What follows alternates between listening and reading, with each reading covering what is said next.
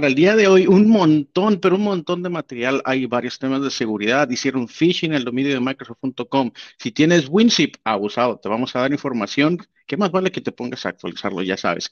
Y tenemos también con nosotros un invitado súper especial que nos va a hablar del tema de streaming, pero principalmente el tema del audio. Vamos a platicar con él también vamos a darles una pequeña demo de cómo se hace un live event a través de Teams. Y corre la intro.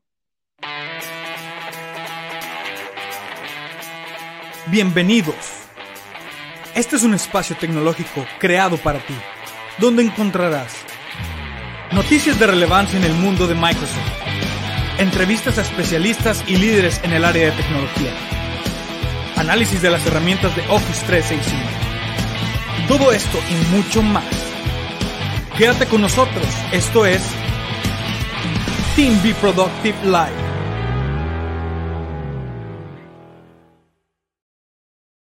Y pues tal cual, bienvenidos a Be Productive, a Team Be Productive Live.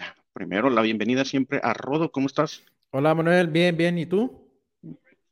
Bien, bien, acá listos porque tenemos un montón de material, tenemos un invitado, vamos a estar platicando de un montón de temas de seguridad, tengo material para aventar para arriba, espero que lo logremos en una hora.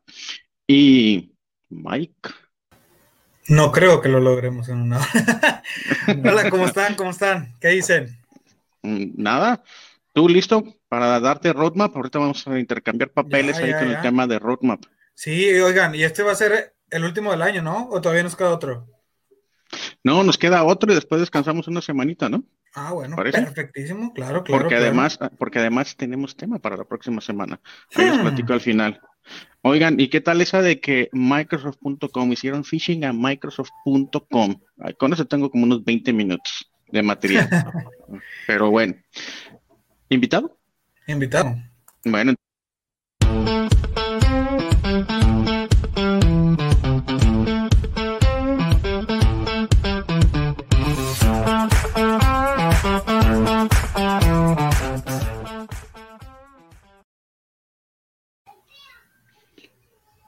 ¿Y el invitado?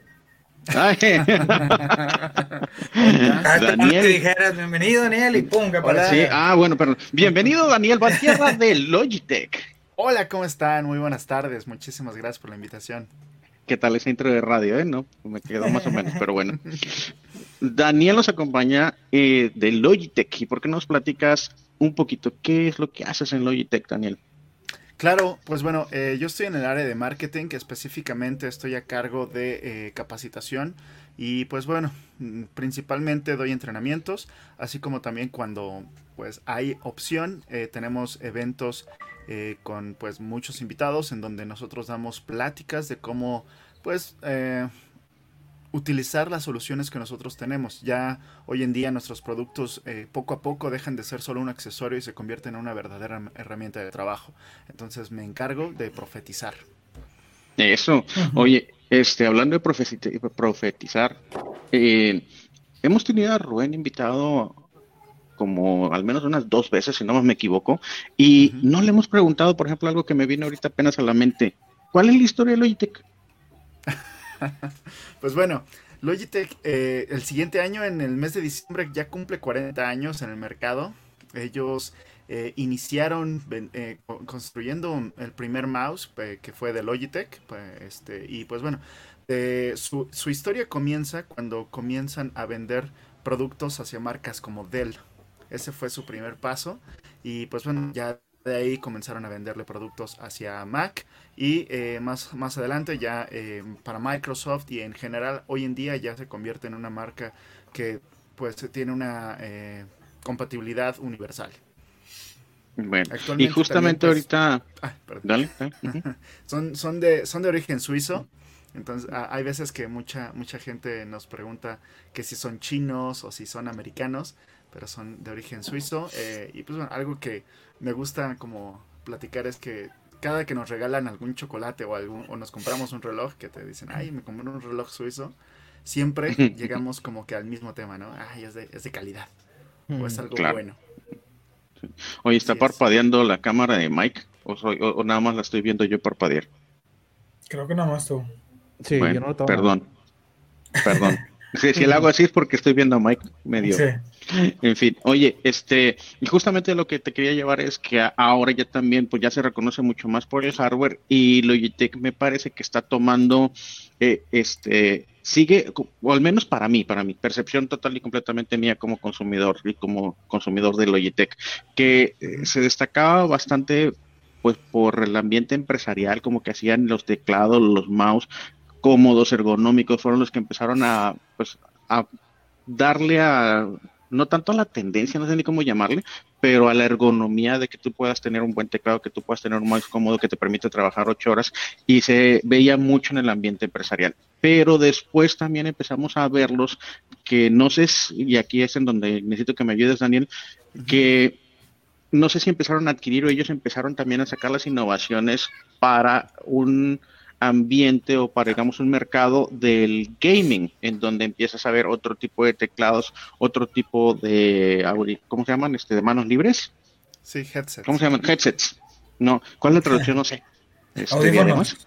Sí, Una diadema, diadema con audífonos. Audífono, audífono, sí.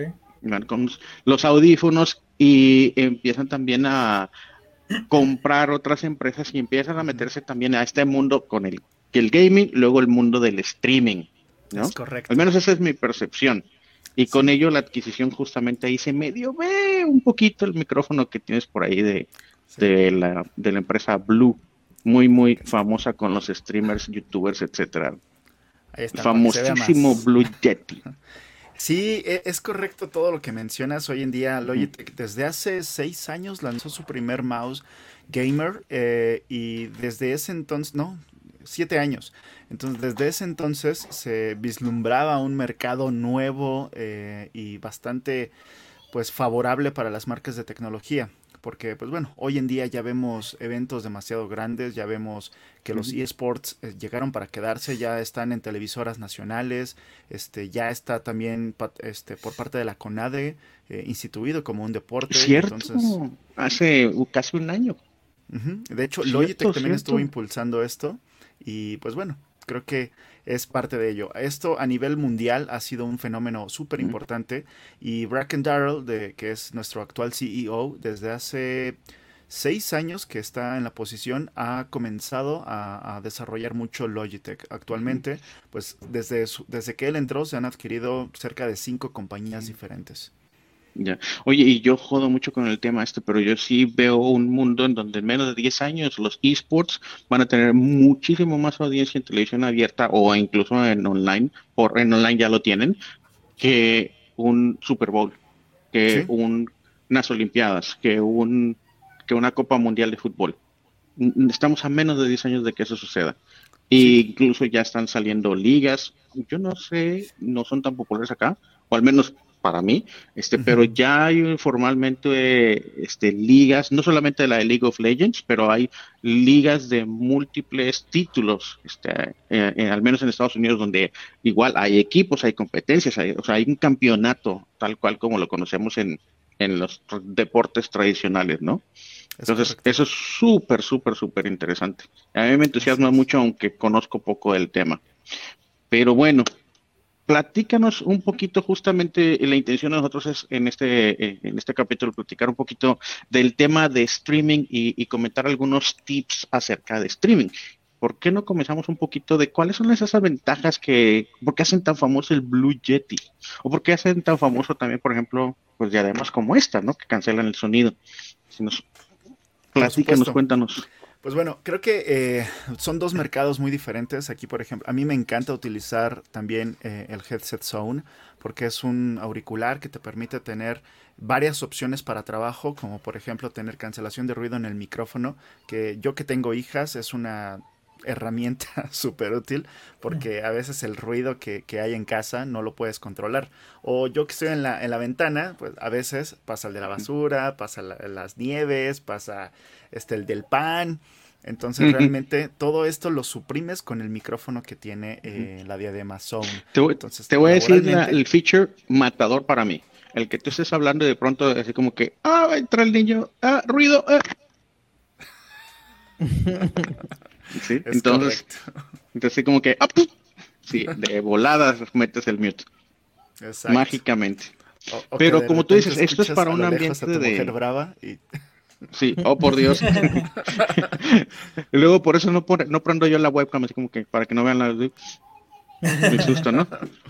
el susto y la reacción. Justamente desde antes de que existiera lo del COVID, Logitech llevaba ya cinco años en la campaña de videoconferencia, eh, desde ahí de donde, de donde seguramente conoce a Rubén.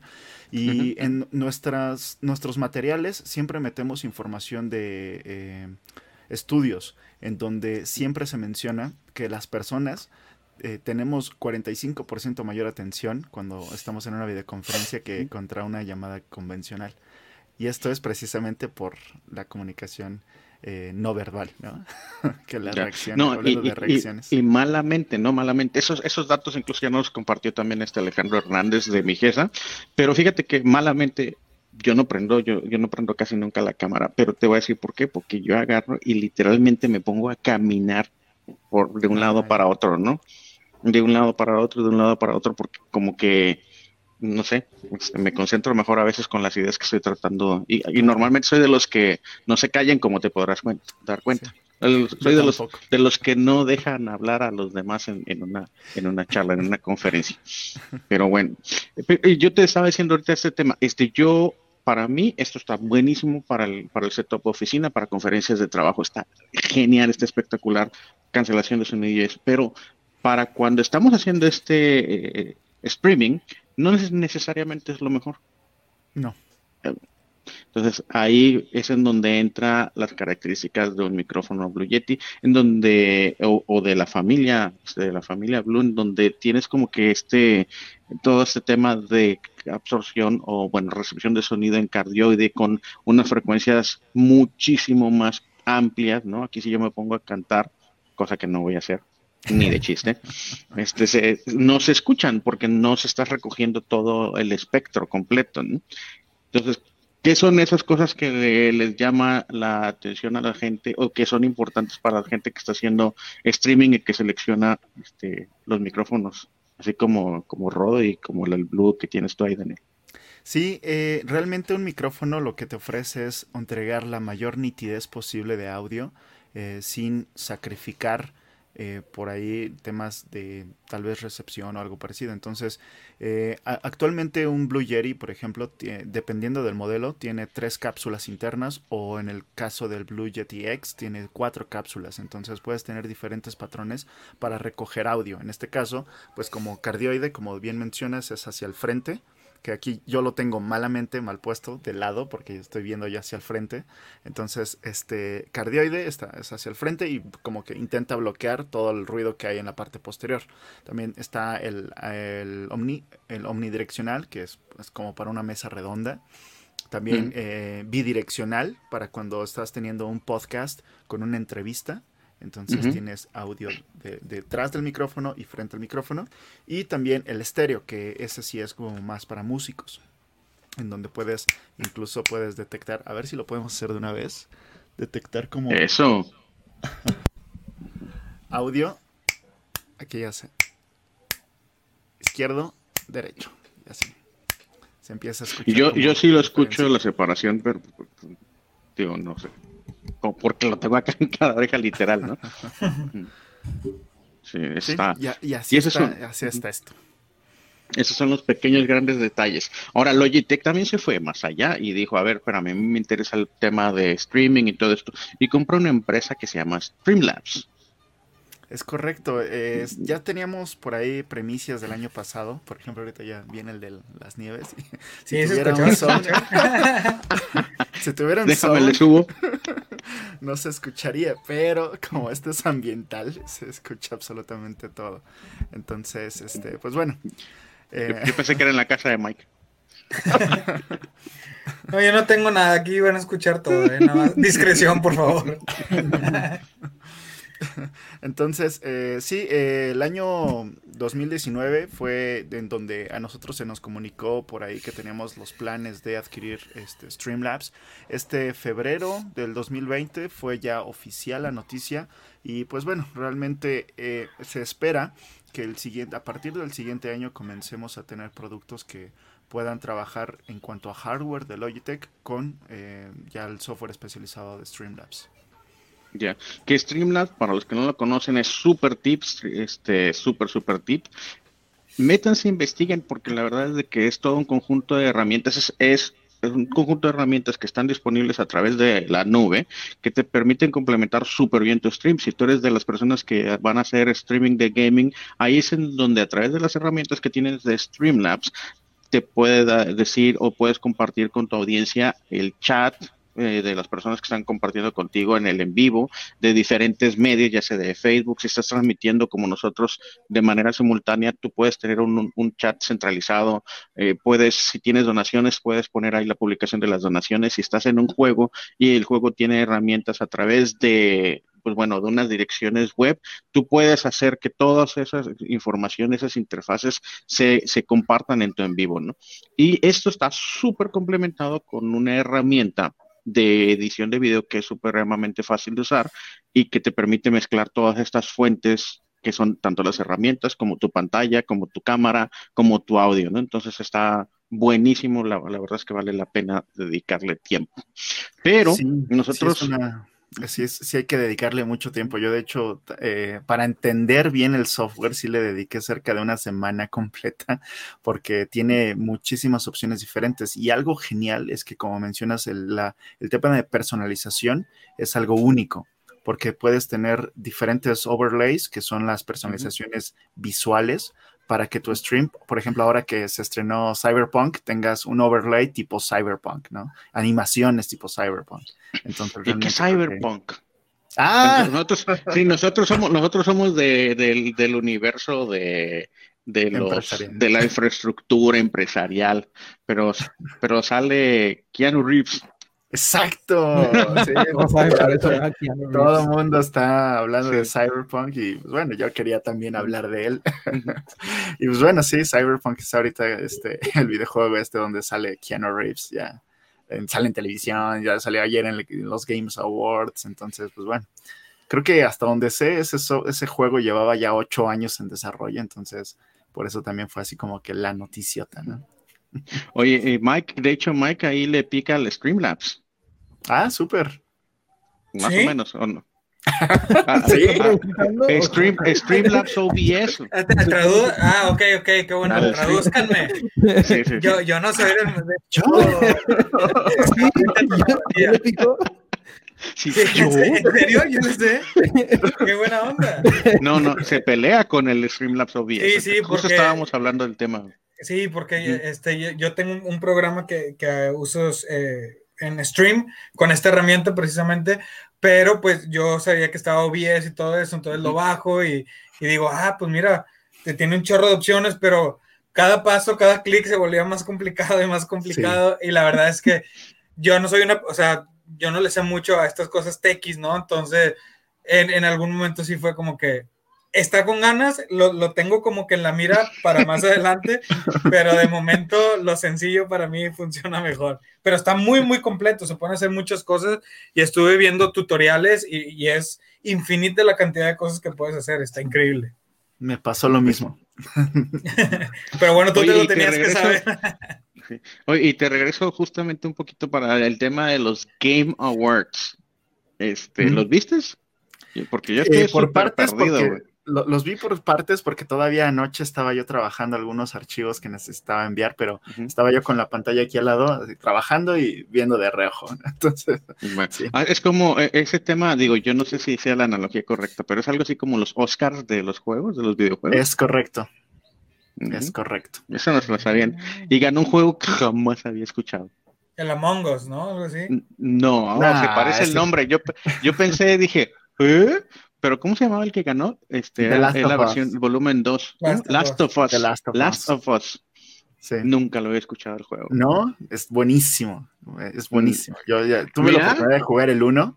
El 1 es una maravilla y eh, un amigo precisamente de... Juego mucho en línea con amigos de Monterrey. Entonces, este, uno de ellos me, me contó que precisamente eh, él tiene el 2 y, es una maravilla de juego. O sea, visualmente, musicalmente tenía, por ejemplo, el tema principal de lo compuso Eddie Vedder, que es de Pearl Jam. ok. Mira, no, yo, yo cuando, yo lo vi en Twitter, ganador, Last of Us 2, y yo, ¿cuál es ese juego? No, no, no, digo, estoy, o sea, me encanta el tema, estoy metido desde la parte de, de, todo el negocio alrededor de videojuegos que se está creando, me llama la atención, pero pues no es algo que, tenga la oportunidad de, de seguir como me, me gustaría. Aparte, soy pésimo jugando, el último que jugaba fue Contra. ¿Quién se acuerda de Contra? Yo lo llegué a ver en un museo. en un museo. Cuando, cuando de niño jugaba Marvel vs. Capcom en maquinitas, llegué a ver Contra, pero no lo jugué. No, pero bueno.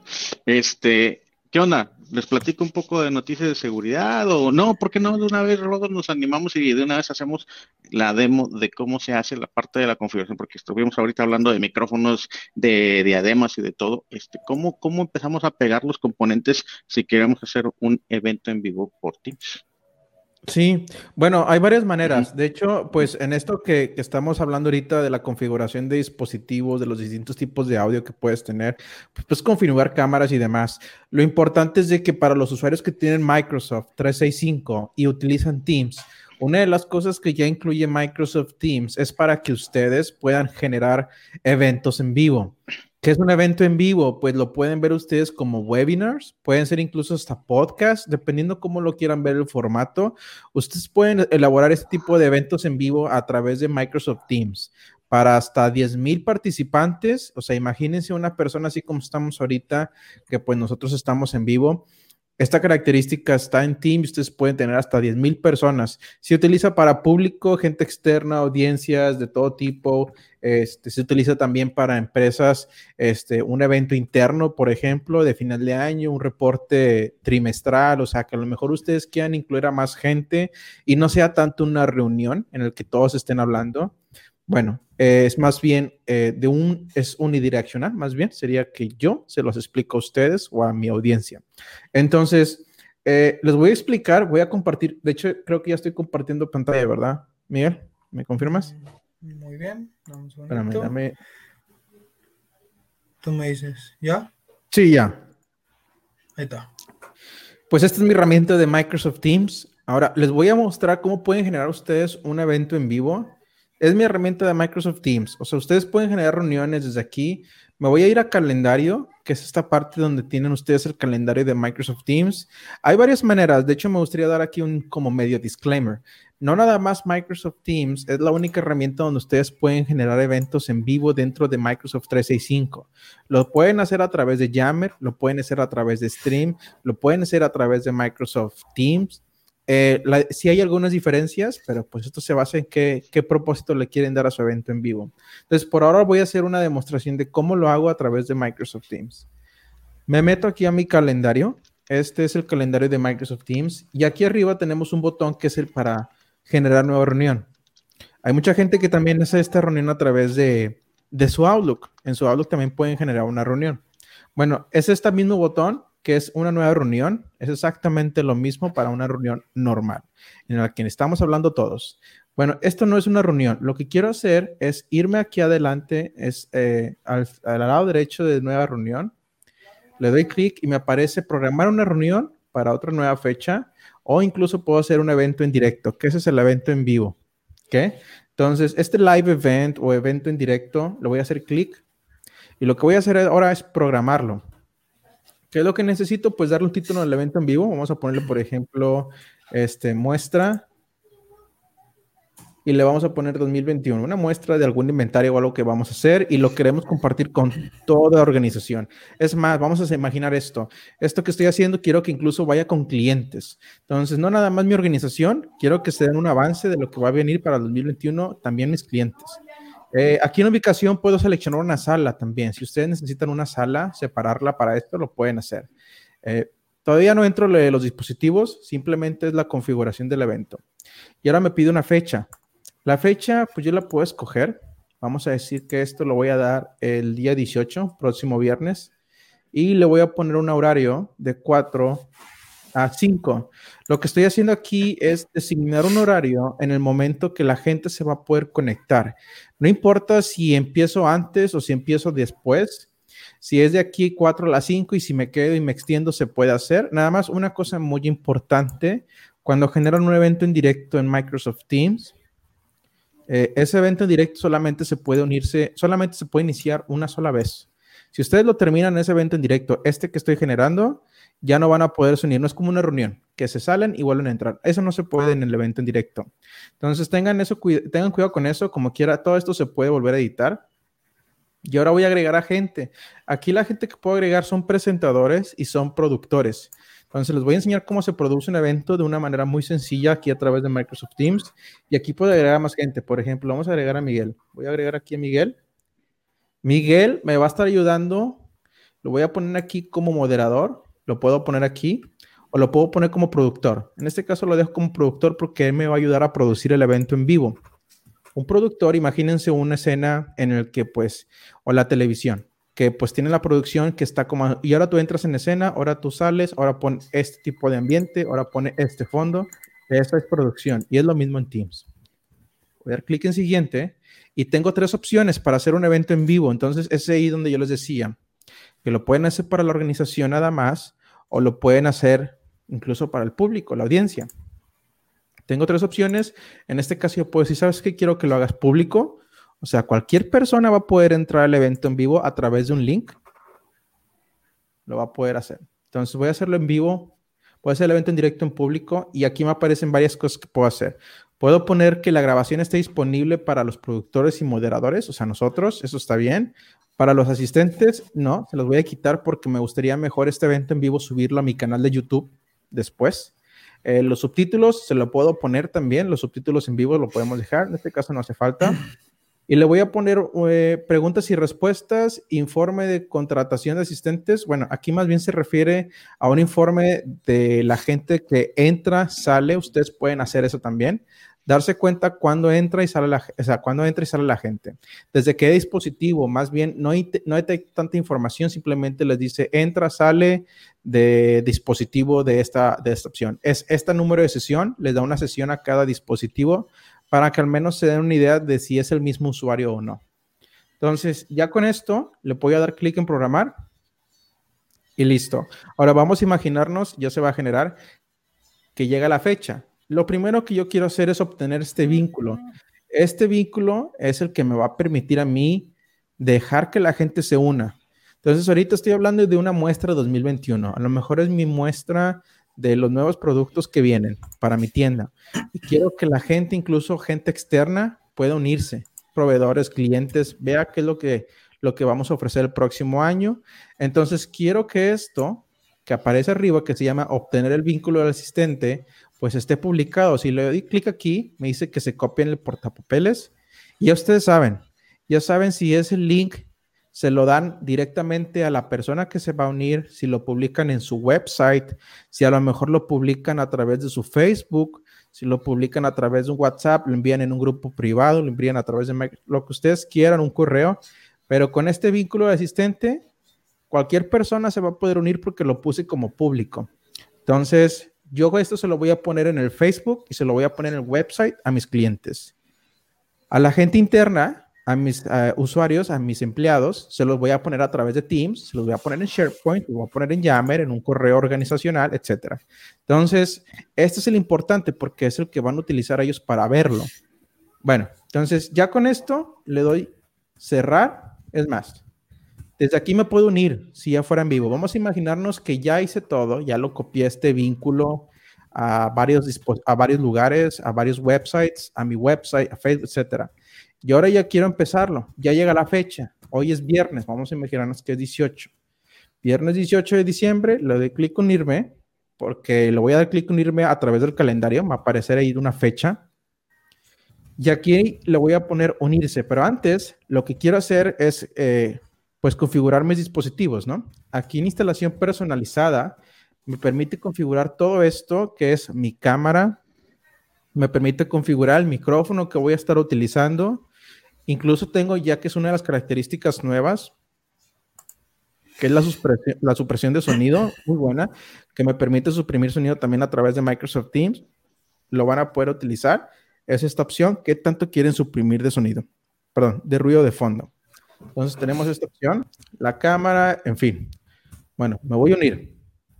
¿Y este no, perdemos tu, no perdemos tu audio aquí con nosotros? No, estoy utilizando otra computadora. Entonces, ahí, está todo preparado. Ahorita me voy a unir. De hecho, pues ahorita no tengo micrófono en esta computadora, por eso no me deja seleccionarlo. Pero me estoy uniendo.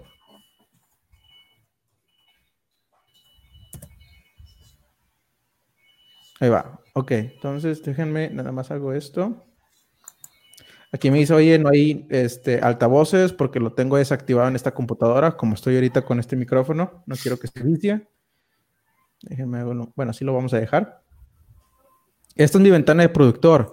¿Qué es lo que voy a hacer ahora? Empezar a invitar a la gente, a los presentadores. ¿Quiénes son presentadores? Pues sabes que aquí a lo mejor a Daniel, aquí a Miguel y a Manuel. Ellos son los presentadores. Ustedes presentadores no se preocupan y yo les voy a decir algo, no les van a preocupar de nada más que presentar su pantalla y su cámara y su micrófono, como lo hacen en una reunión. Y eso es lo más padre de Teams que la carga, o vamos a decir que no hay más bien, no hay una carga para los presentadores. Los productores se encargan de todo, con que ustedes capaciten a sus productores es más que suficiente, porque a ustedes yo me voy a ir aquí a esta opción de arriba. Viene una opción que es para agregar gente, mostrar participantes, y aquí voy a agregar a los presentadores. Estos que yo agrego aquí a través de invitar a alguien son personas como los que entran a reuniones, van a presentar su contenido entonces aquí yo agrego, vamos a decir, a Manuel. Vamos a poner a Manuel. Ok. ¿Y qué es, lo, lo, que va a pasar? Ahí te va a llegar ahorita una llamada, Manuel, y nada más la, ahorita la ignoras, pero básicamente le llama a Manuel, y Manuel si se, metiera a esta reunión, básicamente lo va a ver como una reunión, a lo mejor ni, ni se da cuenta. De hecho, de hecho déjame te la acepto porque puedo. Este, no tengo... A ver si no te... Sí, estoy, estoy en dos equipos. Ah, muy bien bueno, ahí por ejemplo ya está entrando Manuel. Entonces ya entra Manuel y Manuel le aparece en su computadora una pantalla tal y como si fuera presentado, digo, perdón, como si fuera en una reunión normal, donde les da la opción para unirse, para mutearse, para mostrar su pantalla. A ver si no les genero eco, espero que no. Este, igual sí, yo también lo quise fue bajar de volumen, le quise bajar de volumen. Entonces, ¿qué es lo que sigue? Productor, bueno, para ti, productor, todavía no estás en vivo. Aquí nos damos cuenta que el evento aún no está en directo. Esa es la primera alerta que me dice, tranquilo, todo está bien. Uh, organízate con los presentadores, asegúrate que tengas a todos, preguntan, eh, oye, ya estás listo, ya tienes todo, nos coordinamos, quién entra, quién sale primero, bla, bla, bla, etcétera. Ahora, ya tengo mis presentadores, ya tengo mis productores. Siguiente paso es empezar a crear la escena. Bueno, antes de eso, a lo mejor lo que puedo decir es, ¿sabes qué? Voy a hacer una escena. Si se fijan, tengo dos opciones aquí abajo. Eh, esas por el momento, o al menos al día de hoy, en Microsoft Teams tienen dos tipos de escenas. Una que es completa, una sola presentación, una sola eh, opción que se puede presentar, ya sea la imagen de alguien. Por ejemplo, yo me puedo poner, ¿sabes qué? En esta una escena, le doy clic y me va a poner a mí. Eso ya, bueno, está con la cámara un poquito oscura. Pero bueno, este, aquí estoy yo y únicamente yo. Si aquí tuviera Manuel su cámara, podría poner a Manuel su cámara. Si estuviera el escritorio de Manuel, podría seleccionar su escritorio y esa pantalla completa. Tengo la segunda opción. Esta segunda opción, aquí abajo, si se fijan, lo que hizo es ponerme a mí al lado. Y aquí me deja agregar también, aparte de la cámara, un contenido, como dos tercios, un tercio. Entonces, en los dos tercios de la imagen, voy a agregar algo de contenido. Puedo compartir yo, puede compartir algún presentador, quien ustedes deseen. Vamos a poner, tengo una presentación, creo. Este, no, está, no está elaborada, pero vamos a utilizar esto. Y ahora lo que voy a hacer es seleccionar, aquí aparece la presentación de alguien que compartiendo. Vamos a poner este contenido.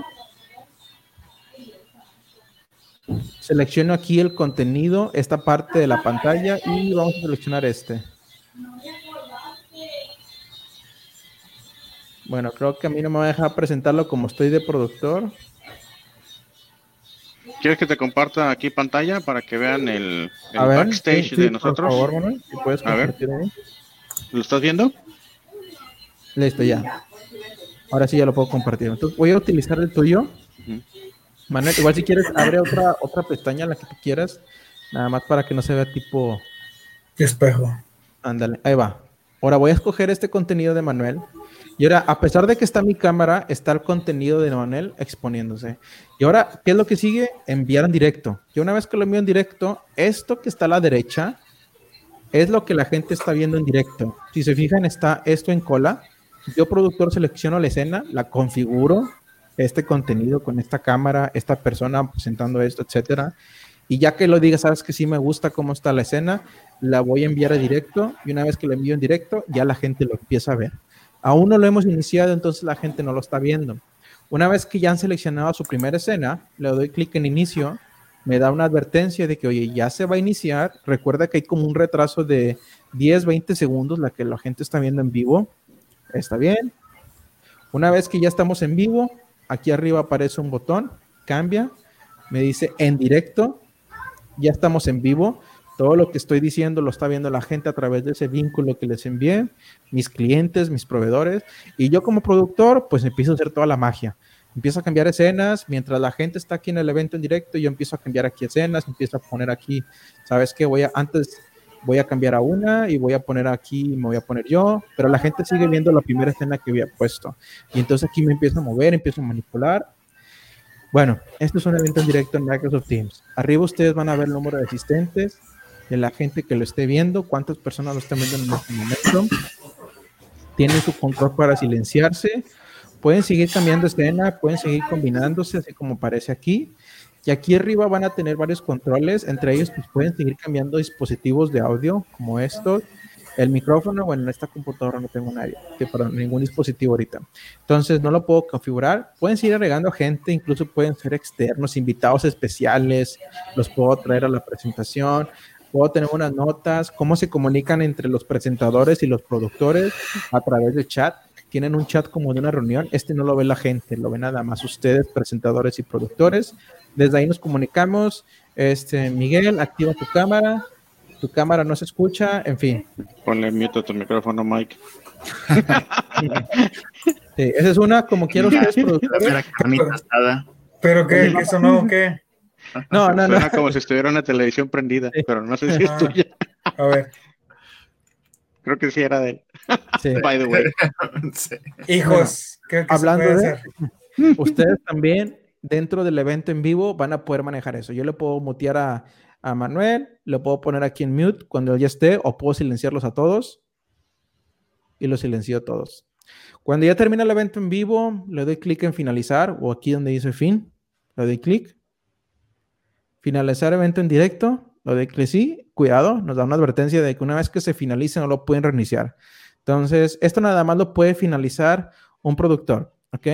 Entonces, si el productor decide de finalizar el evento en vivo, se termina, mis clientes, mis proveedores, mi gente en vivo, mi gente que está viéndolo a través de Teams, etcétera, ya no se va a poder meter. Eh, ya no se puede reiniciar. Ahora, con esto lo que les quiero terminar de decir es, si van a utilizar un evento en vivo, asegúrense de tenerlo bien administrado, obviamente. O sea, si hay toda una manera de producirlo, eh, que los productores estén bien capacitados para que sepan lo que pueden hacer a través de eso, cómo se queda grabado, qué tipo de información van a obtener, que nosotros también se las podemos explicar cómo lo, cómo lo pueden manipular.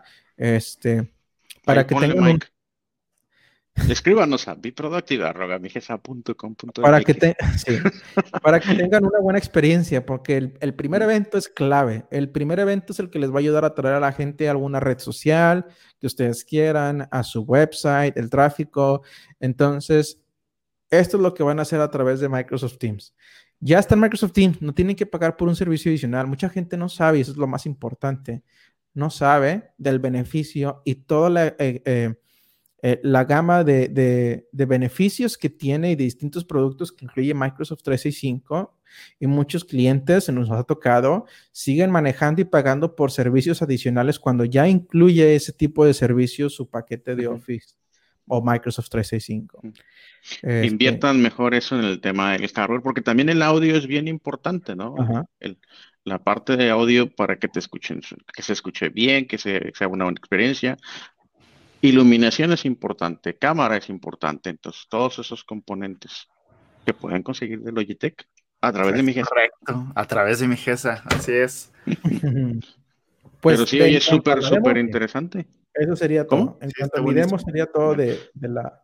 De, hecho, Dani, Dani vi que te estaba poniendo muchísima atención. ¿Qué onda, Dani? ¿Dudas? Sí, no, no, no, me gustó mucho porque es una manera también más fácil o, más producida que un webinar. Y creo que así también puedes hacer parte de tu equipo. Yo, por ejemplo, de repente hay otras personas de mi equipo que me dicen, oye, invítame a ayudarte o qué hago, dime qué, pero realmente en un webinar, pues eh, a veces le otorgas permisos de panelista, pero no puede hacer absolutamente nada más, más que estar checando el chat. Entonces, realmente eso me llamó la atención.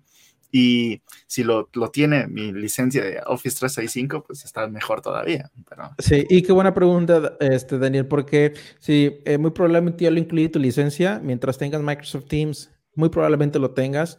Eh, la única que sí que tomar en cuenta y sobre todo para los usuarios que nos ven de Microsoft Teams es si ustedes no ven esa opción habilitada, por ejemplo, yo les mostré tres opciones. Eh, a lo mejor nada más notaron la de público, donde yo seleccioné que podía ser gente público. Bueno, aquí entra también pues las políticas de la organización, ¿verdad? O sea, que la organización se los haya habilitado, de que, oye, no está habilitado, pero yo me acuerdo que vi en, en Team Be Productive que se puede hacer esto. Bueno, acérquense con su equipo, con su equipo de TI, y ellos se los pueden habilitar. Y obviamente, pues ellos se pueden acercar con nosotros para que pues ustedes también entiendan cómo se administra, cómo se produce, cuáles son los puntos claves para el éxito de un evento en vivo. todo eso nosotros los llevamos de la mano, pero sí, punto importante es que pues la compañía se los tenga habilitados.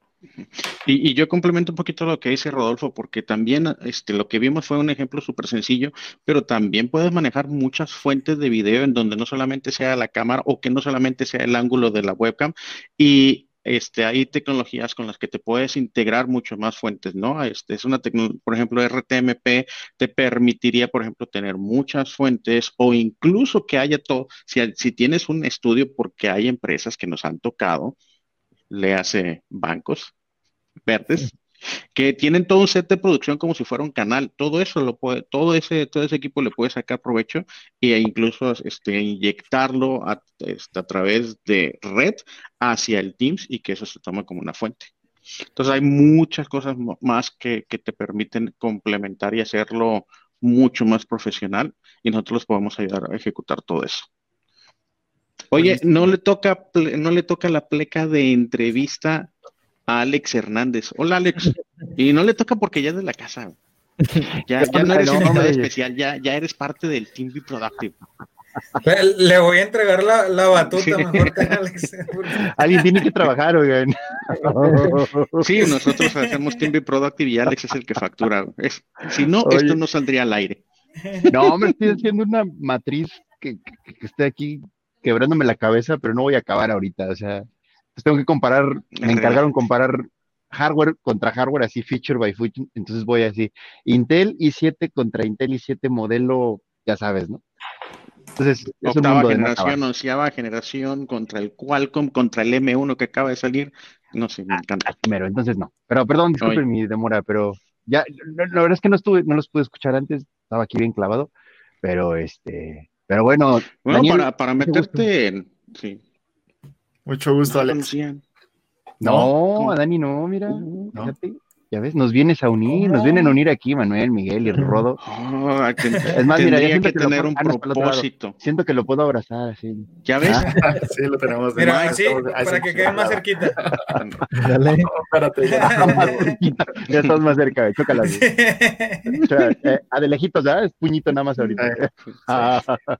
Ya ven, Mike Rodo, Team Be Productive ha cumplido su propósito. que enamorar gente. Ah, bueno, se nos está despistando, Alex. Con permiso. Bueno, ¿por qué no mejor contamos unas noticias, ¿no? Para que, para que tengamos más material acá para echar carrilla. Placa de noticias. Espérenme, espérenme, espérenme.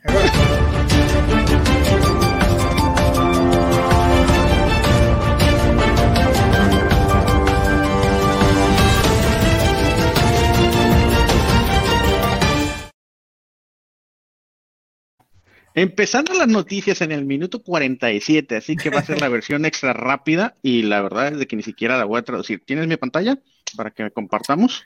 Sí, sí, sí.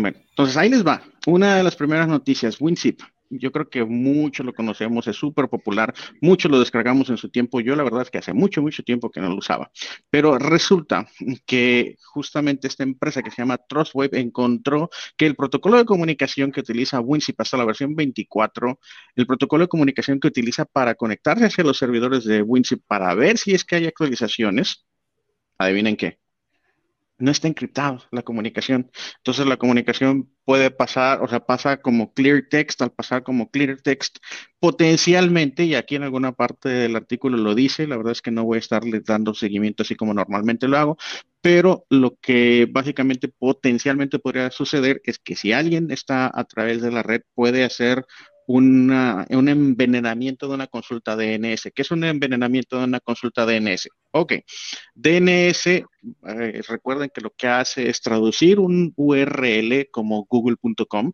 lo traduce a una dirección IP. Entonces, ¿qué significa envenenar una consulta de DNS? Es decir, recibir eso, cachar la consulta DNS para cuando preguntes por servidor de actualización de winzip.com, y que te diga, ah, esta es la IP y que en realidad sea un engaño y que bajes una actualización de WinZip que en realidad no es una actualización de WinZip oficial y que pueda potencialmente ser un software malicioso.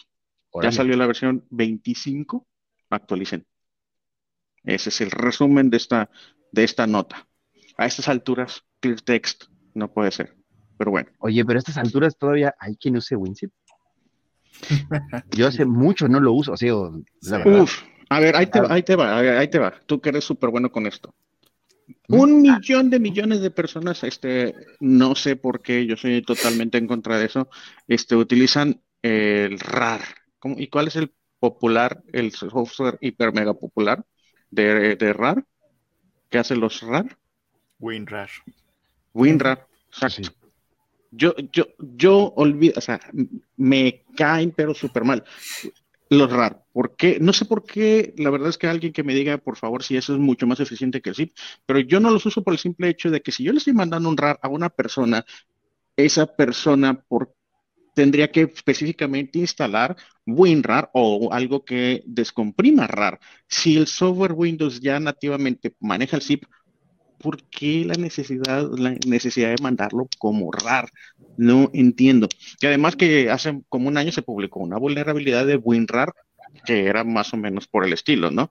Y que incluso en la versión X, que ya no me acuerdo qué versión, este WinRAR no tenía ni siquiera la capacidad de autoactualizarse. Entonces, si tenías la versión X para atrás, que no se actualizan de manera automática, pues estabas en la lona, ¿no? Te podrían meter un golazo ahí directamente en tu computadora, podrían elevar el privilegios, bla, bla, bla, bla.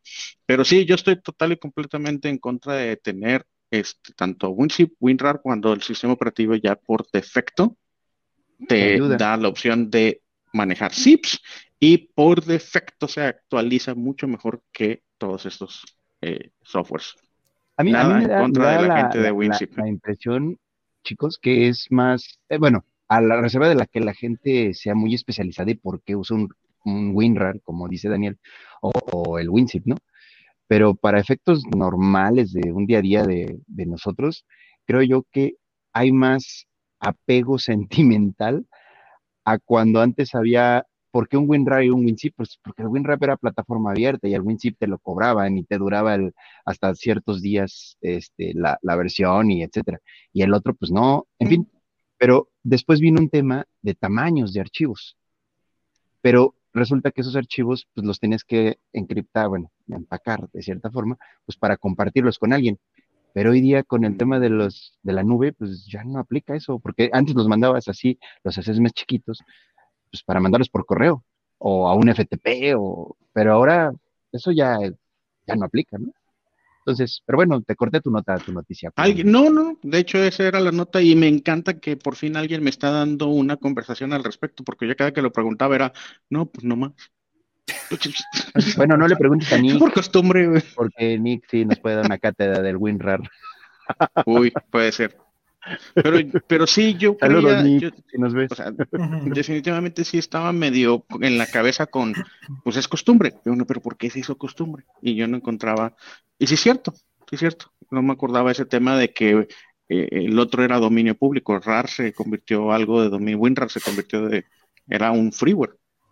Pues ahorita es Sí. un freeware, pues te puedes decir Skype. Y resulta que usamos mucho Zoom, por otro lado. Dices, pues, compárale, ¿no? O sea, fue, fue una parte moda, en cierta forma.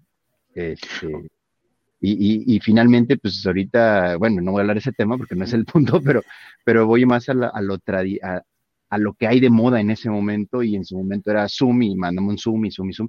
Pues qué padre, qué bueno, creció la, la, la, la empresa, ¿no? Pero Skype sigue siendo tan efectivo como era antes, antes de todo este asunto. Ay, no, Alex, no, ya te, me vas a hacer hablar. Ahí te va la No, historia no, ya de, cállate, siguiente noticia, güey. Ah, bueno, bueno, ahí No, te va la razón por la cual perdió una popularidad. Ha, ha cambiado de manos. Dos, el, el Skype, ¿cómo nace? Nace como un punto a punto.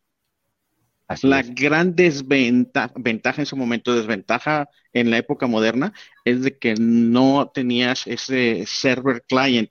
Es- entonces era punto a punto. ¿Qué es lo que pasaba? Pues era menos confiable que soluciones que fueron, salieron más adelante, eh, que es que te conectabas a un punto central y si se caía. ¿qui- ¿A quién le pasó en Skype de que hacían una conferencia con tres personas y luego el, el que organi- el organizador se caía y ¡puf! conferencia destruida? Ah, Sí. bueno, pero ese era hace mucho. Ahorita ya no. Ah, eso ya no pasa. Ah, Pero bueno. déjame defenderlo, güey. Ahí te va, ahí te va, ahí te va, ahí te va otra nota. Ya, cambio de nota. Eh, resulta que hay, eh, se encontró una vulnerabilidad en la, en, en muchísimas aplicaciones de que están publicadas en la App Store, en la Play Store, perdón, eh, en la Play Store de Android. ¿Por qué? Bueno, porque se encontró una vulnerabilidad publicada en, el- en los, en los códigos, no los códigos fuentes, ¿cómo le llaman? Vamos a buscarlo aquí en el artículo. Este, ya se me puso a parpadear la pantalla. ¡Ah! Ahí está. Este, básicamente en el Core Engine de Play Store, no lo estoy encontrando, ¿dónde estaba? Es algo que encontró, una vulnerabilidad que encontró, aquí está, el Core, el Play, el Google Play Core Library. Básicamente se encontró una vulnerabilidad y lo que tenían que hacer, básicamente los desarrolladores, es, actualizar la librería que utilizaban de Play Core, volver a en- ensamblar, a compilar, volver a compilar su software y volverlo a subir las actualizaciones. ¿Por qué estoy compartiendo también esta nota? Porque resulta que entre la colección de aplicaciones que se encontró que no habían actualizado su core de Play Store o las librerías de Google Play Core, está Microsoft Edge. Ups, ¿cuál es el peligro? ¿Cuál es el riesgo? Bueno, pues resulta que el riesgo es altísimo y es que te pueden robar contraseñas y quién sabe qué tantas más cosas. Bueno, entonces, pues bueno, ahí se las dejo para que la, la busquen. Las notas están en los comentarios del video en YouTube.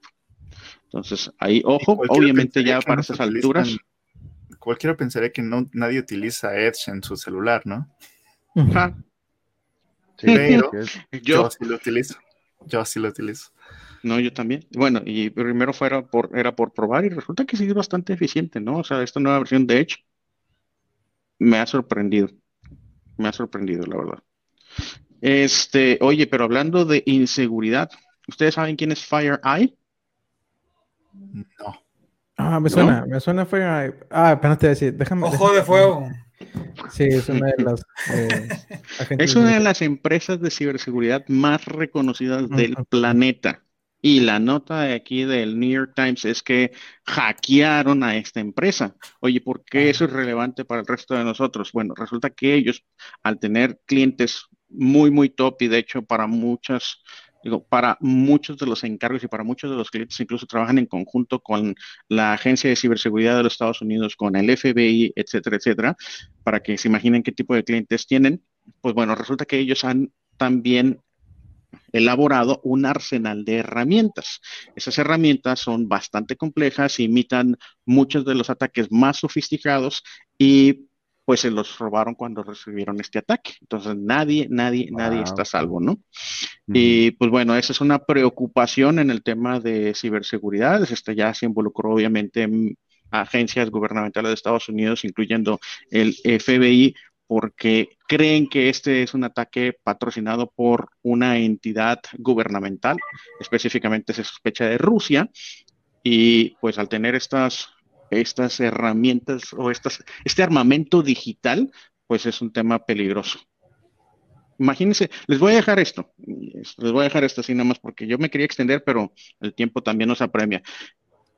Léanse, búsquense Stuxnet y búsquense el caso este de un agente, un whistleblower de la CIA, que se llama, o sea, apellida Snowden, no me acuerdo cómo se llama. Véanse la película para que se den una idea de qué potencial tiene una arma digital. Se los voy a resumir a que hay, se puede perpetrar daño físico calculado en miles y miles de millones de dólares. Pueden poner de rodillas a un país con armamento digital. Stuxnet, se las dejo ahí de tarea. Mm. ahí les va. Ahí les va otra. pensando en Mr. Robot o algo parecido. No, no tanto, no, no va por ahí. Pero mira, a ver, enriquecimiento de uranio controlado por computadoras, controlado por computadoras Windows, un par de vulnerabilidades, unos hotfixes mal aplicados, una herramienta que explota esos hotfixes, que pone loca esos cilindros de enriquecimiento de uranio, ¡kaboom! Así se las pongo. Ok, ok. ¿Mm? Entonces, muy buen Vamos a cambiar el programa a teorías conspiracionales. Vamos a teorías de ciberguerra. No.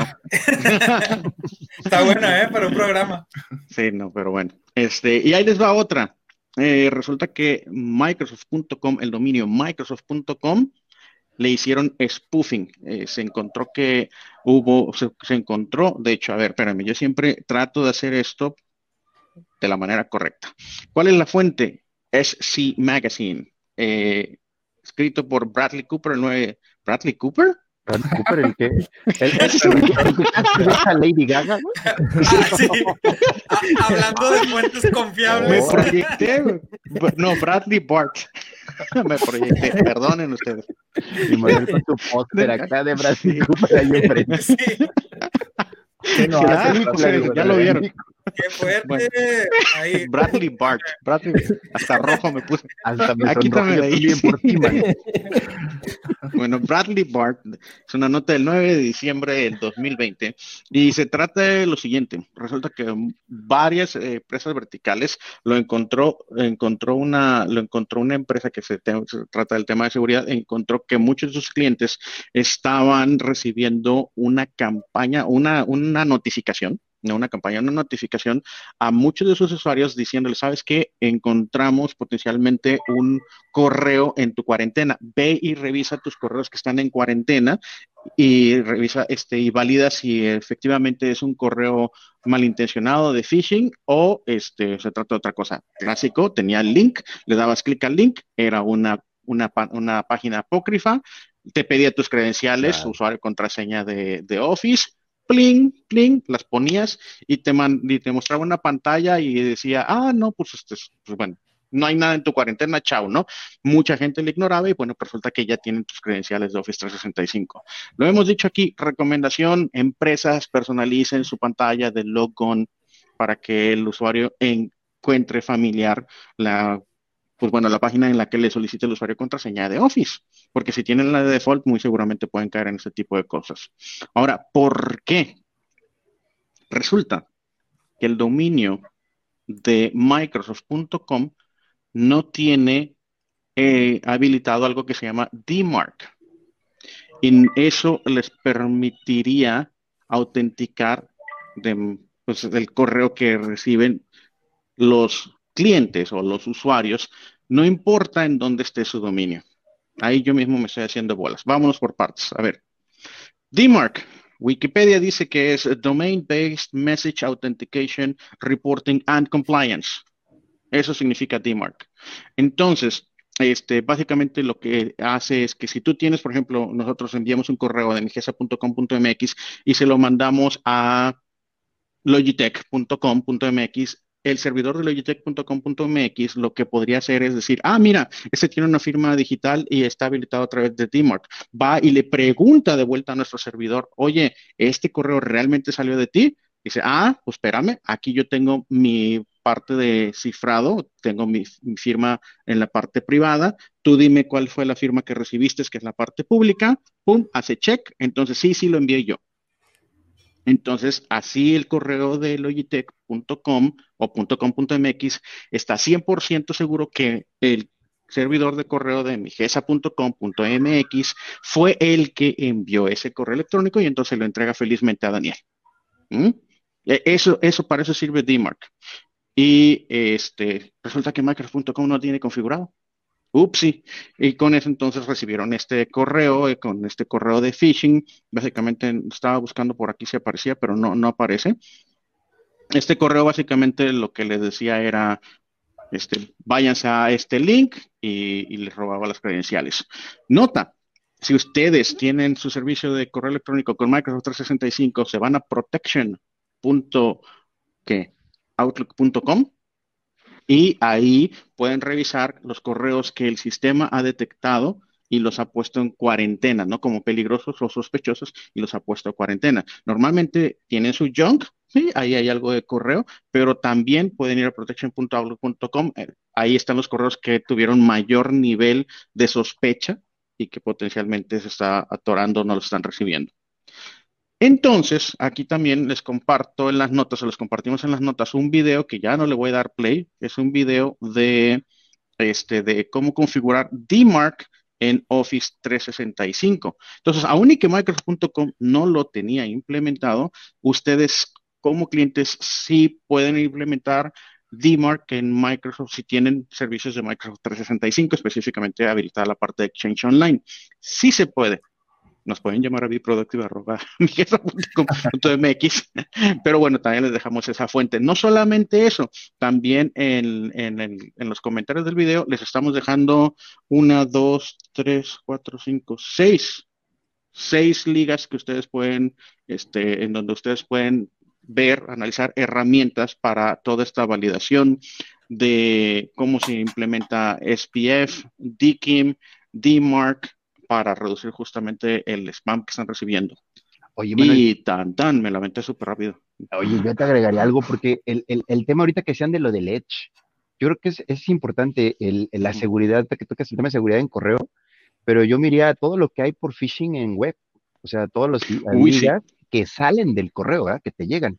Entonces, este, dejen aquí compartirles rapidísimo, no me tardo, lo prometo. Pero, Más el 90% del phishing Ajá no está en el correo. Exacto. Exacto. Miren, aquí está, aquí está. Pregunta de dale, dale, dale. Pregúntame. ¿Qué tan cierto eso de que es, eh, es que teniendo el icono de seguridad de, es decir, de un candado. ¿El candadito? Ya es completamente legal. ¿Legal? o, encriptado. es phishing, que no es, que no es nada. lo que me viene a la cabeza es el candadito se ve en la, en la barra de, de, la dirección del URL, ¿no? Sí. Eso lo único que significa es que la información está viajando entre, entre tu dispositivo y el servidor que te está entregando esa información como este, encriptado, punto. Eso es lo único que significa. Si es phishing o no es phishing, eso no tiene nada que ver. Mm, sí. Ahora, ¿qué es lo que pasa? A veces te dicen o se tiene esa idea, ¿por qué? Porque tú como empresa tienes que solicitar ese certificado y se supone que ese certificado tiene que tener una autenticación de que tú realmente es un negocio, que tú eres, que tú eres una pues una empresa establecida, bla, bla, bla, para que te den ese certificado. Entonces, bajo esa premisa, lo que sucede es que se confía más y que no es phishing. Sin embargo, también hay empresas maliciosas, malintencionadas, que también emiten certificados y logran, este, pues bueno, la maldad de si estar en, con un certificado. ¿no? Entonces, no hay relación. Lo único que significa es que el candadito, la información está viajando encriptada. Ok. Muéstranos, porque eso me encanta, lo que estás a punto de mostrar. y das confianza, ¿eh, Dani? O sea, das confianza a, las visitantes a tu sitio o a tus sitios. Este, de hecho, va para allá incluso esta parte, porque si entran a esta página, este es para, para uno de los eh, features de seguridad del mismo Edge, precisamente, que es el Smart Screen, ¿no? se le llama así como está ahí en pantalla, ¿no? Microsoft Defender Smart Screen. Y aquí lo pueden probar, o sea, vamos, no te tengo que mandar algo malicioso para que lo hagas. Ah, ya hay muchas, bueno, no hay muchas. Siempre ha habido páginas para hacer pruebas. Este, esta es una y pues es directo de Microsoft y justo tiene ese, ese candadito aquí en la parte superior. ¿Qué dices, Dan? Para que te confianza. Pero bueno, esto que decían, fíjense aquí, esta es de, de, ahora sí que la reputación de los, de los, de las ligas, por ejemplo, y eso de phishing, si le voy a dar clic aquí, justo ahí está donde te quita el candadito, Dani. Entonces, fíjate cómo ahí te dice, oye, estoy utilizando una cookie, el etcétera. O sea, te dice aquí, pues, repórtalo, ¿no? Incluso, pero esto lo hace solito el browser. Entonces, no tienes que estarte ahí peleando por, por si eso no es. Pues, tú, tú, lo abres y ya, ¿no? O, por ejemplo, este de phishing page. Entonces, automáticamente, este, pues te dice, oye, cuidado, ¿no? y aquí te indica que lo está, lo está haciendo el browser realmente. Okay. Este, y si me voy de regreso, voy a cerrar esta, y si me voy, por ejemplo, a las aplicaciones o aquí abajo, ¿no? A la reputación de las aplicaciones, fíjense cómo aquí, si yo abro un programa correcto, le doy clic y aquí abajo, en el fondo, aquí están viendo, este, pues como si me bajó el punto exe, ¿no? Siempre y cuando pues se confíe más. Pero cuando me están queriendo hacer algo malicioso, como un malware, por ejemplo, le voy a dar clic acá y automáticamente me está auto, o sí que autodefendiendo el, el, el, Defender, el Smart Screen. Entonces ya traes esa seguridad dentro de tu browser. Eh, entonces, pues, en cierta forma son capas que se le van agregando y que pues nacen incluso de, tu pregunta, O sea que ahora sí que nos unimos sin querer. Sí, sí, sí, Oye, y regresa, regresa a mi pantalla compartida. Les voy a mostrar justamente de dónde saqué el dato que les acabo de comentar. Este, y lo dije mal, de hecho, ahí lo tengo subrayado. Más de, no es el 90, es el 85% de los ataques de phishing suceden fuera del correo electrónico. Ahí. ¿De dónde saqué este dato? Bueno, pues lo saqué de un artículo que es reciente de Microsoft Defender, justamente. Y es que mm, anunciaron de que ya se liberó la versión de Microsoft Defender para iOS. Ya existía una versión de Android. ¿Cómo se implementa? Bueno, pues justamente lo decía Rodolfo. Oye, tienes en el licenciamiento de Microsoft 365 un montón de cosas que potencialmente no conoces. Una de ellas potencialmente podría ser que tienes la capacidad de este, apoyar a la seguridad de los dispositivos de la empresa, celulares, obviamente en las PCs también, este, con Microsoft Defender. ¿Y como de qué los defiendes? Pues justamente de a lo mejor potencialmente navegar una página en donde le dan clic a una liga y toma, ¿no? Entonces eso eso es, eso es una súper, súper noticia que no tenía preparada. No está en los comentarios, pero bueno, aquí está, se lo estamos dando en vivo. Perdón, pues. ¿Qué onda, Dani? Sí, sí, la verdad es que sí está muy interesante todo esto porque cada vez más nos integramos al mundo digital y sí es peligroso porque yo, por ejemplo, todo lo manejo en banca en línea, o sea, no hago ya nada físico. De hecho, no recuerdo, o sea, yo creo que la última vez que fui al banco fue el año pasado porque perdí en un viaje mi tarjeta de crédito, pero realmente no, ya no hago nada en, físico. Entonces, sí es preocupante porque eh, el teléfono sabe mis contraseñas, la computadora también, entonces. Y muchos este, tenemos la costumbre de, por ejemplo, apoyarnos con el sistema operativo o con el navegador y guardar contraseñas de sitios web. Entonces, pues bueno, entonces esa combinación de elementos, pues bueno, hacen que pienses y que tengas en mente la parte de seguridad. Pero todavía nos falta roadmap. Pero está cortito. Yo creo que no voy a lanzar la placa. O lanzo la placa. Sí, por favor. Sí, bueno, ¿qué tanto le costó a Raúl? Ahí va.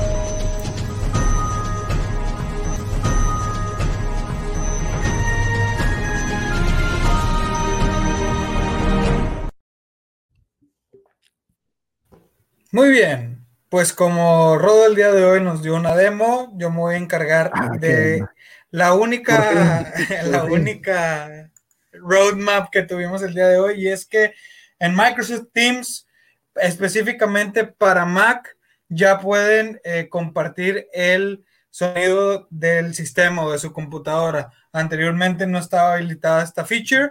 Este, ahora si ya tienes una Mac, este, ya tranquilo, ahora sí les puedes compartir algún video con, con, con audio o algún audio en específico directamente de tu máquina a las personas con las que estés teniendo eh, tus, eh, tus reuniones en línea, ¿no? En Teams. Entonces, pues creo que va a ser bastante útil porque si de repente eh, el sonido ayuda mucho ahí en las presentaciones, etcétera, ¿no? Entonces ya tenemos habilitada esta, esta Sí, feature. no viene- fuera viene porque para enero, aparecen. Para enero es donde ya la gente va a poder, los usuarios de Mac Compartir. ya van a poder compartir su audio. O sea, todavía no lo tienen, ya está en el roadmap. A partir de enero 2021 es donde los usuarios de Mac ya pueden ahí hacer su checkmark, que mucha gente incluso todavía utilizando Teams se les olvida de que, oye, ¿escuchas el video que te estoy presentando? No. Oye, ¿escuchas esto que estoy viendo? No nos escucha y se les olvida. Hay un Ujú. botoncito en Microsoft Teams que es para que ustedes compartan su audio. Bueno, eso no lo tiene Mac.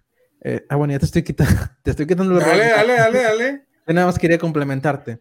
Pero es que sí, mucha gente en Mac eh, se queda con eso de, oye, ¿por- ¿desde dónde está? ¿Y dónde lo encuentro? Y no lo veo. Es que no está. No está habilitado. No es posible para un usuario de Mac compartir el audio de su eh, pantalla. O sea, cuando están viendo un video y lo quieren compartir en reunión, no lo van a escuchar. No se puede. Enero 2021, roadmap, ya se va a poder. Ya van a tener ese botón. Unos 18 días, más o menos, por ahí. Y, y si no fuera porque aparece en roadmap, yo ni me entero. ya sé. Que, deben de ser muy pocos, ¿no? Los usuarios Mac. Yo No, creo. O sea, uno habla No. desde su propio punto de vista, pero no, claro, o sea, No, está sí ganando Mac. demasiado mercado. ¿Será? sea, Eh, Sí, hay Uf. mucho. hay muchos usuarios Mac de, todo- de Teams. Creo que eh, en este año creció todavía más porque a- ahora resulta que es más barato una iPod que una laptop. Entonces, creo que también por ese lado. No, y podemos conversar ¿es aquí 10 en horas serio? respecto ¿Es al, al nuevo procesador M1 que parece, con todo lo que está saliendo publicado, que sí está barriendo en, en el tema de desempeño, ¿eh? Duro. O sea, la verdad es de que los super Pero no para nosotros que estamos ahí, en tecnología, no, no entremos ahí todavía. Pero lo super padre para nosotros que estamos en tecnología es que se va a poner bueno el tema de desarrollo. Se va a poner buenísimo. O sea, tenemos un chipset que es, que es de Qualcomm, que está customizado por parte de Microsoft, que es el SQ1, eh, que es SQ1 y el SQ2. Tenemos el M1. Yo creo que al voltear a ver y, y empezar a leer la parte de desempeño, yo creo que Microsoft también le va a poner más pila a ese desarrollo, ¿no? Y o, Intel no se va a dejar y AMD tampoco. Entonces, lo que parecía un mercado que se estaba medio ralentizando, que era el tema de las laptops y eso, va a volver a tomar bueno. Sí. Mira, Eso de es hecho, lo que me gusta a mí. justamente estoy viendo y dice eh, usuarios con plataforma Windows 10 es el 56.8% de los usuarios y después Windows 7 con 25.59 y después Mac OS X 10.15 con 4.15%. Pues sí es mucho, ¿no? ¿De qué, diferencia. de qué año? Sí, ya está creciendo. ¿Pero de qué año es eso? ¿Y de Eso- dónde es específicamente? Ahorita les digo. De, este es de este año. De. Miren, pues mejor les paso el. el- se llama. Mejor nos News muestras tu Geek. pantalla. güey. ¿Eh? Que ¿Les mejor nos muestro la muestras tu pantalla? pantalla. Órale. Ahí les va. Denme chance. ¿Ese Alex eres tú, Alex? No, no, no, sería. Mira, mis manitas están aquí. Ah, es Alex Alejandro. Hernández, eh, es Alejandro Hernández de Logi. Sí. Alejandro Rubén, Rubén Alejandro, pero ya le cambié el nombre. Alex, Aquí eh, lo pueden ver. sí. Apple versus Microsoft. Crece, creció, pero este, acá en la parte de abajo este, se esperaba que este, subiera, pero aquí se llama Net Market Share, proporciona estadísticas de usuarios reales, señala que Windows 10 cayó, cayó de 57.34 a 56 y subió de 3.4 a 4.15. Fíjate que Mac pensé que era ya un poco más. Bueno, es que si Pero juntas todos los pues, Mac, está mira, 4, 6, 7, 8, casi te armas ahí el 10% entre todas las versiones de Mac, ¿eh? Ya, no, pues mira, súper, súper, súper apasionante es vivir en el, te- el tema, vivir en este momento con el tema de la tecnología tan, no, estuve tan equivocado. sí, no, no, está bien. ¿Cómo ves, Dani? Eh, De eso se trata Team Me Productive. encanta. me encanta. Sí, siempre. Eh, yo, por ejemplo, no soy muy neófito en el tema de ciberseguridad, entonces me, gustó saber un poco más el día de hoy. Bueno, nosotros también aprendemos, aprendimos muchísimo del tema de todas las componentes de streaming que tienen. Este, ahí para el para enero te vamos a volver a invitar para que nos platiques roadmap del 2021 del Oye. Sí, sí, por supuesto. Tenemos cada trimestre este, bastantes productos de, lanzamiento y, creo que mucho del lineal va enfocado hacia streaming. De hecho, ya se está, ya a partir de este noviembre, ya tenemos institucionalizada la, categoría de streaming. Entonces ya vamos a tener ahí este, ya todo un lineal dedicado hacia. Oye, pues si quieren patrocinar un canal y no saben cuál, pues mira, ya sabes, ¿eh? O sea, nos, pones ahí en la lista, por favor. Es bueno saberlo. Es bueno saberlo. O, manden eh, audífonos, micros y todo eso para probarlos aquí y que vean la calidad excelente que tienen. sería bueno, sería bueno. Oye, este, ¿qué onda, Mike? Te avientas el anuncio y yo le doy los honores a Alex para que cierre. Órale, va. Pues bueno, este, penúltimo capítulo de este año. Muchísimas gracias. Sobre todo, Dani, muchas gracias por estar aquí, compartir un poquito de lo que haces con nosotros y recordarle a toda la audiencia que, miren, aquí les voy a dejar para los que nos están viendo en YouTube o en alguna otra plataforma con video. Nuestro contacto es beproductive.migesa.com.mx y ahí nos pueden contactar. Damos capacitaciones de herramientas de Microsoft, de todas las herramientas, lo que quieran aprender, lo que quieran que sus usuarios dominen, nos pueden contactar para capacitarlos. Este, también tenemos eh, toda esta cuestión para revisar la, seguridad, precisamente lo que estábamos hablando, para hacer assessment de seguridad en su empresa. También eh, contamos con todas una campaña de, de, adopción. Si ustedes quieren empezar a utilizar la herramienta o le quieren dar un push fuerte a las herramientas que ya tienen, nosotros les ayudamos con toda una campaña de, adopción, con publicidad, con muchas cosas, este, y entrenamiento obviamente para sus usuarios para que los dominen al 100. Listo. Alex. Oye, pues yo llegué muy tarde, insisto, una disculpa, pero este, no quiero dejar aquí de, echarle a, Dani porras porque hay, muchas cosas eh, que nosotros en la parte de empresarial este, nos, fortalecemos de los años que lleva Logitech también en, el tema, ah, gracias a la línea gaming, creo yo, o sea, materiales y audios y microfonía, o sea, hay una serie de cosas heredadas que en la línea empresarial, pues nosotros las gozamos hoy día, ¿verdad? Este, y, yo sí quiero invitarlos, no sé, Dani, si ya lo comentaste y si sí, una disculpa por repetirlo, pero yo quiero invitarlos a que le echen una revisada a los audífonos G733. O sea, eh, y mira, yo soy fan de los audífonos, creo que algunos me conocen, pero me encanta, ¿no? Me encanta probarlos y me encanta. Tengo, mi esposa me regaña porque creo que tengo más de los que ocupo, pero este, pero eh, estoy en espera de los míos, by the way pero este, son otra onda, ¿no? Y justo hoy en la mañana tenía una charla con un cliente donde me preguntaba sobre, no es audífonos, sino la línea empresarial de Logi, y me preguntaba sobre audio inalámbrico, y que porque Bluetooth y no sé qué, y le dije, mira, Logitech tiene hasta los dongles, a los USBs, y tiene su tecnología propietaria para garantizar, pues, el delay, etcétera, etcétera, para no entrar en los tecnicismos, que tú me das, yo creo que tres vueltas, Dani, pero o sea, son, la verdad es que están catalogados de, los, de lo mejor, ¿no? Entonces, bueno, échenle un, lente a esos G733 de Logitech. Y pues sin más, perdón. Muchas gracias, ¿no? no, no, al contrario. Oigan, y sin más, este, pues no me resta más que agradecerles, chicos. Team Be Productive. Venga, papá. Hay, hay, gente que me ha dicho, los vi otra vez, escuché esto allá. Se los digo en serio con, con algunos clientes que he estado platicando. Así que hay que seguirle subiendo el nivel. Y pues muchas gracias a todos los que nos escuchan, nos ven y pues no me resta más que decirles, denle like, ya saben. Para que aquí en línea, suscríbanse y pónganle la campanita, exacto, comenten, este, se aceptan todas las sugerencias, el equipo aguanta, está, estamos, está muy curtido todo el equipo de, que está aquí atrás, este, de atención empresarial, así que muchas gracias a todos. Buen fin de semana. Gracias, fin. Bye, Daniel, gracias. Bye, bye. gracias. Hasta luego.